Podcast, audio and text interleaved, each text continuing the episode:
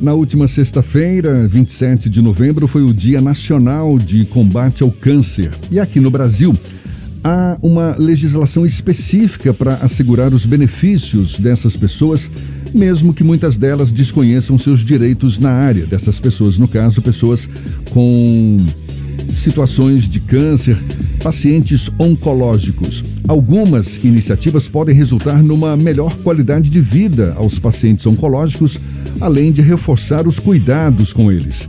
É o que a gente vai saber melhor agora, conversando com a médica oncologista Samira Mascarenhas, nossa convidada aqui no Isso é Bahia. Seja bem-vinda. Bom dia, doutora Samira. Bom dia, muito obrigada pelo convite. Prazer todo nosso, muito obrigado também por aceitar o nosso convite. Que benefícios são esses que asseguram, ou, pelo menos têm a pretensão de assegurar, é, melhor qualidade de vida para os pacientes oncológicos? Olha, esse é um ponto de bastante interesse, porque como você falou, muitas vezes os pacientes eles desconhecem uh, quais que são os direitos dele quando ele tem um diagnóstico de câncer. É, vale ressaltar que essas informações elas estão amplamente divulgadas. Hoje em dia a gente tem fácil acesso à internet, existem algumas ONGs que assessoram os pacientes em busca desses direitos. Mas assim, os mais importantes e que a gente sempre reforça é, por exemplo, os pacientes que fazem cirurgia de mama, eles têm direito a uma cirurgia de reconstrução. Né? Existem alguns impostos que os pacientes podem ter isenção. Né? Por exemplo, o, o a gente tem é, possibilidade de isenção do imposto de renda. Em alguns municípios tem isenção do IPTU. Uh, ah, alguns pacientes que têm deficiência em membros superiores ou inferiores têm facilidades para comprar uh, automóveis, né, com isenção de impostos também.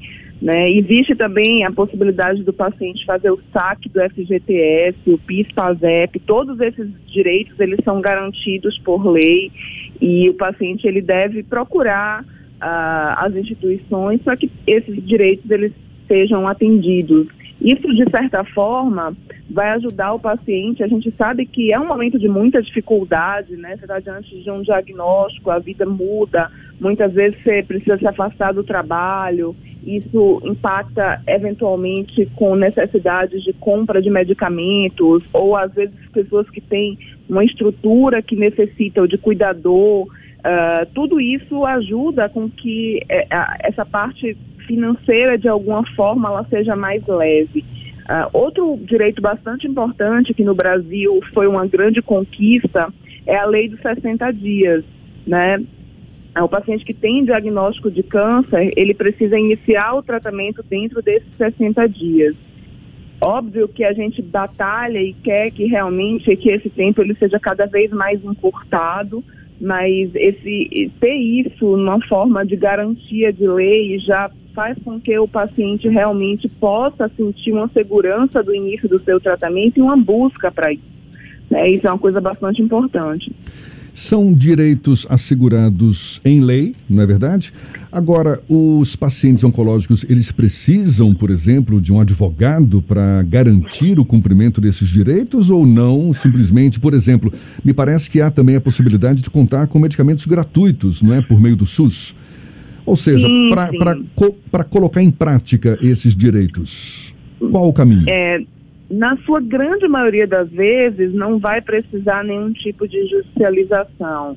Uh, essa, deve, essa normalmente é uma, uma, demanda de exceção, né? Na sua grande maioria das vezes, o paciente ele pega um relatório médico, o médico assistente ele fornece um atestado que a gente já tem hábito né, de prever, é, por exemplo, no próprio relatório, o tipo de relatório específico contendo a lei e o paciente ele vai buscar a instituição correspondente. Então, por exemplo, uh, no caso de medicamentos gratuitos que são garantidos pelo SUS, os medicamentos eles são disponíveis, existe uma portaria, ele deve buscar a secretaria do seu município, né? No geral, as unidades básicas de saúde, isso já vai ter uma orientação, qual é a unidade que ele deve buscar para garantir esses medicamentos. Uh, a lista desses medicamentos disponíveis pelo SUS, elas são, é, é, ela, ela, existe uma lista de medicamentos e esse paciente ele pode checar se é, esse medicamento ele está coberto ou não e se existe essa iniciativa. A senhora citou vários direitos aí, por exemplo, o direito ao saque do FGTS, é, compra de veículos adaptados também, me parece que isso está tá previsto, isenção de alguns impostos, essa possibilidade de adquirir medicamentos de forma gratuita pelo SUS. São direitos cumpridos normalmente? No geral, sim. Os pacientes, na grande maioria das vezes, o que existe é um desconhecimento ou até mesmo o paciente, o, o, câncer, ele ainda carrega consigo um grande estigma, né? E toda vez que o paciente ele tem um diagnóstico, ele fica muito é, preocupado e acaba não se, se levando para esse lado, né? Quando o paciente ele tem uma ajuda, isso eu sempre falo para os acompanhantes dos pacientes, ao invés de você uh, ficar buscando eventualmente dados é, que vai deixar o paciente até às vezes mais preocupado, acho que uma maneira de você ajudar de uma forma bastante positiva é trazer o que, que pode ajudar a, ao paciente naquele momento. E, e, como eu falei no início, existem algumas ONGs que fazem todo esse trabalho. Se o paciente tem alguma dificuldade de conseguir, ela vai e diz qual é o caminho que ele deve seguir. No, na grande maioria das vezes, os pacientes não têm dificuldades para conseguir. A dificuldade é burocrática, na verdade, porque precisa ter um relatório, precisa ir lá buscar. Né? É, é, existe todo um, um processo de, de checagem nisso que é necessário.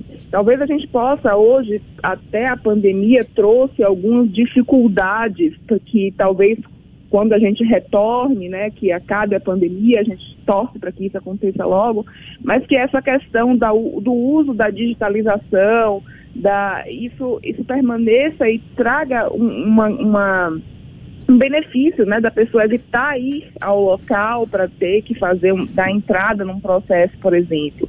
Né? Isso é uma coisa que, a, que veio como um positiva, digamos assim, na pandemia. A partir do primeiro do momento em que há algum tipo de negado, de direito negado para esses pacientes, é necessário constituir um advogado, porque em algumas situações os pacientes passam por constrangimentos até obter um direito que é deles. Como a senhora Sim. recomenda lidar com o momento em que há algum tipo de negativa? É, a minha recomendação, no geral, depende da instituição que o paciente está lidando. Então, por exemplo, se ele tem alguma dificuldade com a, com a Secretaria de Saúde, que ele procure a Secretaria Municipal de Saúde, que ele possa buscar o direito dele, se realmente ele não foi atendido ou não, existem ouvidorias para isso né? E, e isso, normalmente, o paciente recebe um retorno uh, do que fazer no caso da, da, solicitação não atendida. Uma outra recomendação que eu sempre faço para o paciente, se ele está tendo alguma dificuldade no processo, é que ele busque algum grupo de ajuda, alguma dessas ONGs que fazem todo um processo de checagem e ver se realmente existe uma negativa, se, se faz sentido para aquela negativa e esse paciente ele vai ser ajudado se necessário, se o direito dele for realmente não atendido, uh, a judicialização pode ser uma opção. A senhora acredita que o Estado brasileiro como um todo tem prestado um serviço adequado para os pacientes que têm um diagnóstico de neoplasia? Essa é uma pergunta bastante complexa, né? É, a gente tem uma particularidade no Brasil e esse é um momento que a gente, como profissional de saúde, precisa uh, realmente ressaltar. O SUS teve uma grande importância em todo o cenário que a gente vem vivendo, especialmente agora no momento da pandemia. Uh, o Brasil ele realmente tem tido um, um, um melhor posicionamento em relação a ao, ao, ao, fato de ter o SUS, né? Se a gente não tivesse o SUS, muito possivelmente a gente estaria uh, num cenário muito mais desfavorável.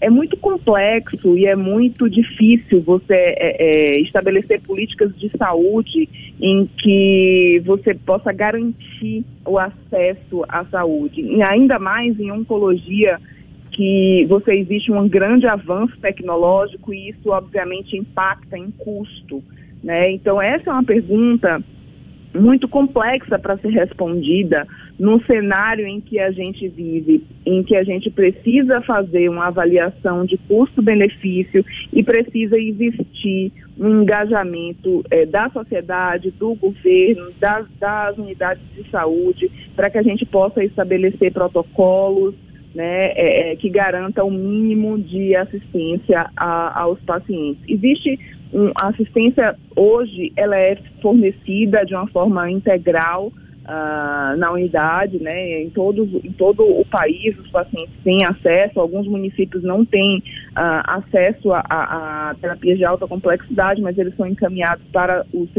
para as suas cidades de referência.